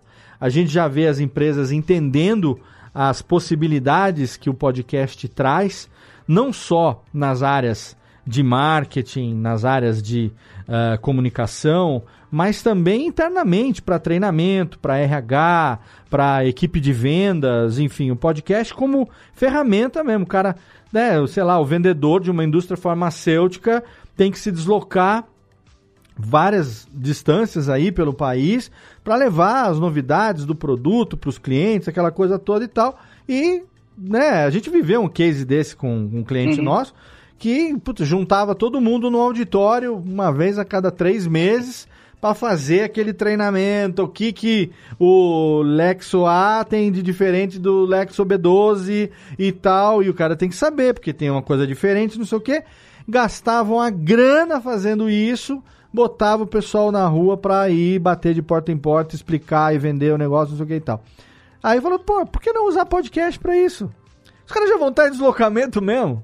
A gente faz o treinamento do podcast, manda o material adicional, faz um PDF, faz um vídeo, alguma coisa assim, mas manda o grosso da informação para ele né, absorver enquanto ele está se deslocando. Isso é só um exemplo de milhares de possibilidades. Então, você na sua vida aí diária, né, você que trabalha, que lida com essas marcas no dia a dia, como que você vê hoje e como que você imagina o futuro do podcast corporativo? Eu acho que o primeiro ponto positivo dessa história toda, e a gente falou um pouquinho disso no início da nossa conversa, é que a gente não precisa necessariamente agora explicar para cliente o que, que é o podcast. Acho Sim. que essa é a grande, a grande vitória que a gente tem hoje, né? Então, e muito pelo contrário, né? O, o, cliente muitas vezes já vem, e esse é um efeito colateral, digamos assim, da popularização do podcast, ele já vem com as suas impressões e com as, os seus desejos assim, estéticos, digamos assim. Sim. E já tem e referências, tem... né? Já tem referências. Já. Uhum. E aí você tem, tem que tomar um certo cuidado para justamente dizer que, olha, nem todo formato se adequa ao teu produto, né? Então não dá para fazer um podcast ficcional, narrativo, igual o Praia dos Ossos para você que vende, sei lá, uh, título de capitalização, né? Dá, são coisas absolutamente incompatíveis. Uhum. Mas dá sim para você ter um, um, cuidado estético, sonoro legal, dá para você ter, né, brincar, dramatizar algumas coisas, enfim, dá para você é, alcançar, digamos assim, é, é, é, um meio termo se o cliente já chega com aquela com aquele desejo, com aquele projeto mais ou menos meio planejado, digamos assim. Uhum. Então, acho que o, primeiro grande, a grande vitória, como eu mencionei, é você não ter mais que explicar para o cliente, na imensa maioria das vezes, formato, sobretudo quando no time, geralmente os decisores não estão muito habituados, não estão não, não muito no meio, alguns deles, né? Mas a galera de dia a dia, o pessoal do, do departamento, o gerente, o analista, eles são, na imensa maioria das vezes, fãs de, de programas, então isso ajuda muito e eu acho que isso vem sendo uma, algo positivo. O que eu percebo também, de maneira geral, é que é, isso vem mudando. Antes, quando a gente produzia uma série, geralmente quando a gente faz um podcast corporativo, a gente explica para o cliente a importância de ter uma periodicidade, de construir algo que tenha começo, meio e fim e de criar essa ideia de temporada, né, para o uhum. cliente, pra, porque senão o cara cria dois episódios, ah, não, não bati a minha meta, Sim. porque ele coloca ele coloca no, na mesma na mesma é, na mesma balança métricas digitais que são absolutamente Exato. incompatíveis, né? Perfeito, perfeito. Então, o que a gente tenta de alguma forma é fazer também esse, esse trabalho que hoje é menor, digamos assim, ele é menos sofrido, de é, cultura mesmo, de venda de cultura de produção de conteúdo em podcast. Então, acho que as empresas estão mais suscetíveis a. estão mais. Primeiro, estão mais abertas a ouvir nós, enfim, todos os profissionais que trabalham de forma corporativa, ou seja, que tem evidências de entrega, que já fizeram algumas coisas, então acho que isso é legal. E, e, e o que eu acho que é bacana também para dividir é que a gente vem cada vez mais, como você bem colocou, trazendo projetos que são bem diferentes entre si. Então, inicialmente, a gente tinha esse projeto mais clássico, que era de tentar trazer uma autoridade para uma área, né? Se a marca é uma, uma operadora de telefonia, então você vai tratar de temas relacionados à telefonia, uhum. basicamente. O, o que a gente já vem construindo, inclusive um dos projetos que a gente fez juntos, né, Léo? Que era justamente falar sobre o uso consciente da tecnologia de, por meio da internet. Quer dizer, então não é de telefone que a gente está falando, a gente está falando sobre combate a bullying, a gente está falando sobre é, cuidados que você tem que ter na hora de comprar um produto virtual. Então, as marcas estão mais, não só é, interessadas, suscetíveis a ter essa conversa, como interessadas em que a gente consiga abordar ou criar outras histórias para torná-las elas mais simpáticas ao, ao, ouvinte e ele tirar um pouco esse ranço que eventualmente, ou que o, o ouvinte mais desavisado tem, de que ah, porque a marca está fazendo um podcast não vai ser legal, né? não vai Sim. ser bacana. Sim. E, e, e, e, por fim, uma das coisas que a gente também vem fazendo, experimentando, é justamente isso que você colocou, que é esse podcast mais de treinamento, esse podcast de feed fechado. Isso, né? exato. E isso está sendo bem legal mesmo. A gente já fez algumas experiências. O podcast como ferramenta, né? Exato. Como ação de comunicação interna, como endomarketing, como isso. marca empregadora. Então, isso é um negócio que a gente vem fazendo bastante também, vem dando certo. E, e, e é legal ver que, que, que, que é, muito mais do que vender uma promessa para o cliente, a gente está vendendo algo que é de fato concreto. A gente percebe, sobretudo na galera mais jovem, né? é, que é muito, eles são muito mais propensos a ouvir um conteúdo de treinamento em podcast do que aqueles vídeos chato pra caramba Sim. que o cara tem que ver no canal do YouTube de 20 minutos Com falando certeza. sobre é, sobre é, é, é, equipamentos de segurança, sobre, enfim. Então, é, é, o podcast vem cada vez mais sendo empregado como ferramentas nesse sentido. E essas, essas ações interativas que estão começando a acontecer algo mais, né? Tipo, ah, você está vendo podcast, do nada só para você uma pesquisa. Uhum. Que, qual é a pergunta? O que, que você acha dessa. Uma caixinha de opinião, enfim. Muito se valendo da experiência do Reels, né? Se valendo da experiência dos Stories, quer dizer, essa coisa mais instantânea. Mas que eu acho que, que, que, que para podcast corporativo funciona bem, porque você consegue funciona. ter uma amostragem uhum. do teu ouvinte. E também uma última dica aí para as marcas que, que têm ainda dúvida, né, se, se investir em podcasts corporativos é um bom negócio ou não. Além de tudo isso que a gente falou aqui, você consegue ter métricas importantes, sobretudo de retenção, né? Sim. Então, se não, não, o cara não vai mentir se ele viu, você vai provar se ele viu ou não viu. então, isso é, é o sonho de todos uh, os departamentos de RH, enfim, de marketing, entender se aquele conteúdo está de fato engajando de verdade ou não, né? Sim, com certeza. E a gente está aí no dia a dia para ajudar né, as marcas que quiserem então, tanto faz, seja aqui com a Radiofobia, a gente contacta lá o Samuel, seja via Samuel, ele chama a gente aqui, né? Hashtag manda jobs aí que a gente tá, estamos aí trabalhando nesse dia a dia da, da, da, da podosfera é, corporativa também. Acho muito legal a gente trazer é, esses insights, né? Porque a gente fala muito de podcast pessoal, né? A gente fala muito de podcast, né? Feito por CPFs, né? Mas a gente tem também podcast feito por CNPJs e grandes CNPJs aí, que é, inclusive são responsáveis por empregar muita gente hoje em dia, né? E movimentar esse mercado, trazer essa demanda para esse mercado, né?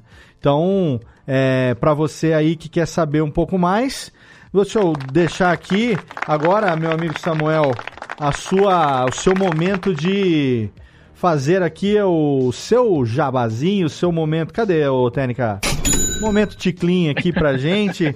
Né? Obrigado primeiro pela sua participação, obrigado demais por ter aceito o convite de bater esse papo comigo aqui no curso de podcast. Muito bom retomar o contato com você, né? Que esse seja aí o início de muitas coisas boas que a gente vai fazer junto ainda por esse mundo podcastal afora. Estou sempre à disposição aqui, só, só me cutucar que a gente toca o projeto que for. Vindo de você, eu não duvido que é coisa boa. É só me acionar aqui. Mas conta aqui agora para o nosso ouvinte, quem quiser entrar em contato com você, quem quiser adicionar você na sua rede de relacionamento profissional, seguir na rede social, contratar os seus serviços. O espaço é todo seu, meu velho. Valeu, Léo. Primeiro, dizer que, que você não pede, você manda. E vai ser sempre uma honra estar aqui contigo. Obrigado. Como te falei, bacana a, a, gente converter gente que a gente gosta e admira em amigo. Quer dizer, isso é, é, é, é um pouco da, da, da, da, alegria de trabalhar nesse mercado de, de produção de conteúdo, enfim. Então, estou é, sempre à disposição. Sobre, sobre a, a, a, enfim, o ouvinte consegue me encontrar no arroba Samuel Leite, eu estou no LinkedIn, a gente pensa que a gente vai ficando velho quando a gente passa o LinkedIn como, é... né, como plataforma, né? De dar, ou tá ficando velho ou tá começando a ganhar melhor, entende? Depende. Pois é. No meu caso, eu estou ficando velho. é isso aí, tamo velho mesmo. É. E eu tô lá no LinkedIn, também tô no Twitter, que é uma plataforma enfim, que eu insisto em usar. Ah, eu também. Até a quinta série. A gente, aqui, a, a, gente sai da quinta série, mas a quinta série não sai da gente. Exato, exato. Tô por lá. E eu, eu vou tomar liberdade de falar da minha empresa também. Ela claro. chama Digitale, né? A palavra digital com E de Eduardo no final, Digitale. A gente é uma agência que nasceu digital, né? A gente fez 20 anos esse ano. Pô, parabéns, que legal, cara. Estamos há bastante tempo aí é, nessa, nessa, estrada aí. E a gente é uma agência de produção de conteúdo, né? O que nos move é contar história. Então a gente pode fazer isso em, em, em vídeo, em podcast, que é hoje um, um, uma das, das, nossas maiores entregas. E você nos encontra no digitale.com.br ah, e aí a gente consegue te ajudar em, em outras demandas aí. E é isso, Léo. Maravilha, meu velho. O link vai estar, tá, os links estarão todos na postagem do episódio.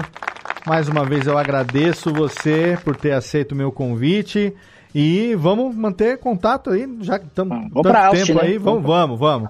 Aqui, a Natália já falou que quer ir também aqui, ó, então vamos ter que... Ela também trabalha Boa. com tecnologia, ah, ela é um exemplo, viu?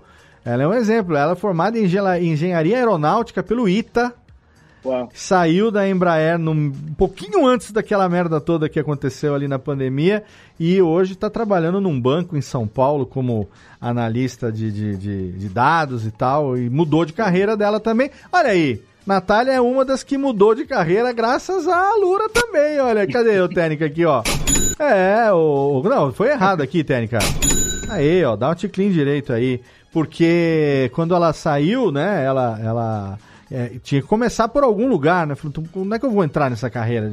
Né? O que, que eu vou fazer? Tanta coisa na área de tecnologia.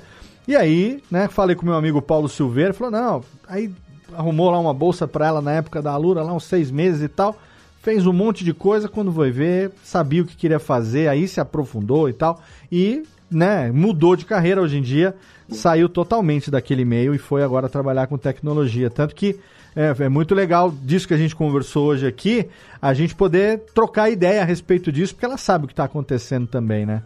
Então você aí, ouvinte, fica aqui mais uma vez a dica para você ir lá e se matricular na Alura. Obrigado demais, mais uma vez, Samuel, obrigado pelo seu carinho, obrigado por estar aqui comigo nesse episódio, um grande abraço, uma excelente semana para você, a gente vai se falando.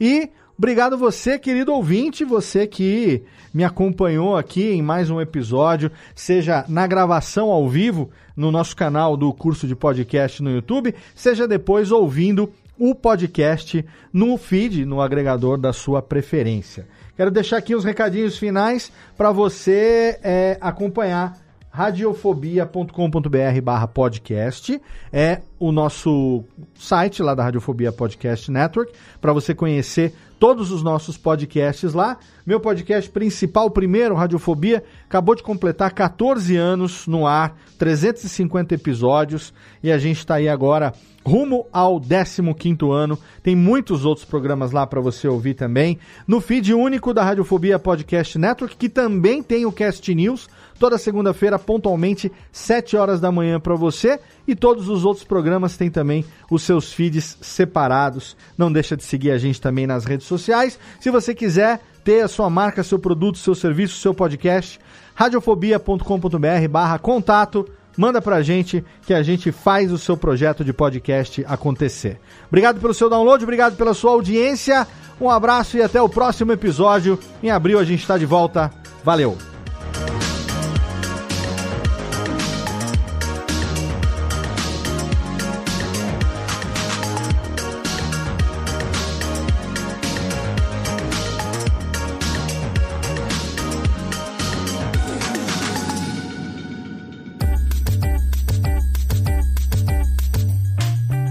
Podcast foi produzido pela Radiofobia Podcast Network. Acesse radiofobia.com.br barra podcast para conhecer e ouvir todos os nossos programas ou assine no seu agregador de podcast preferido. Esperamos você no próximo episódio.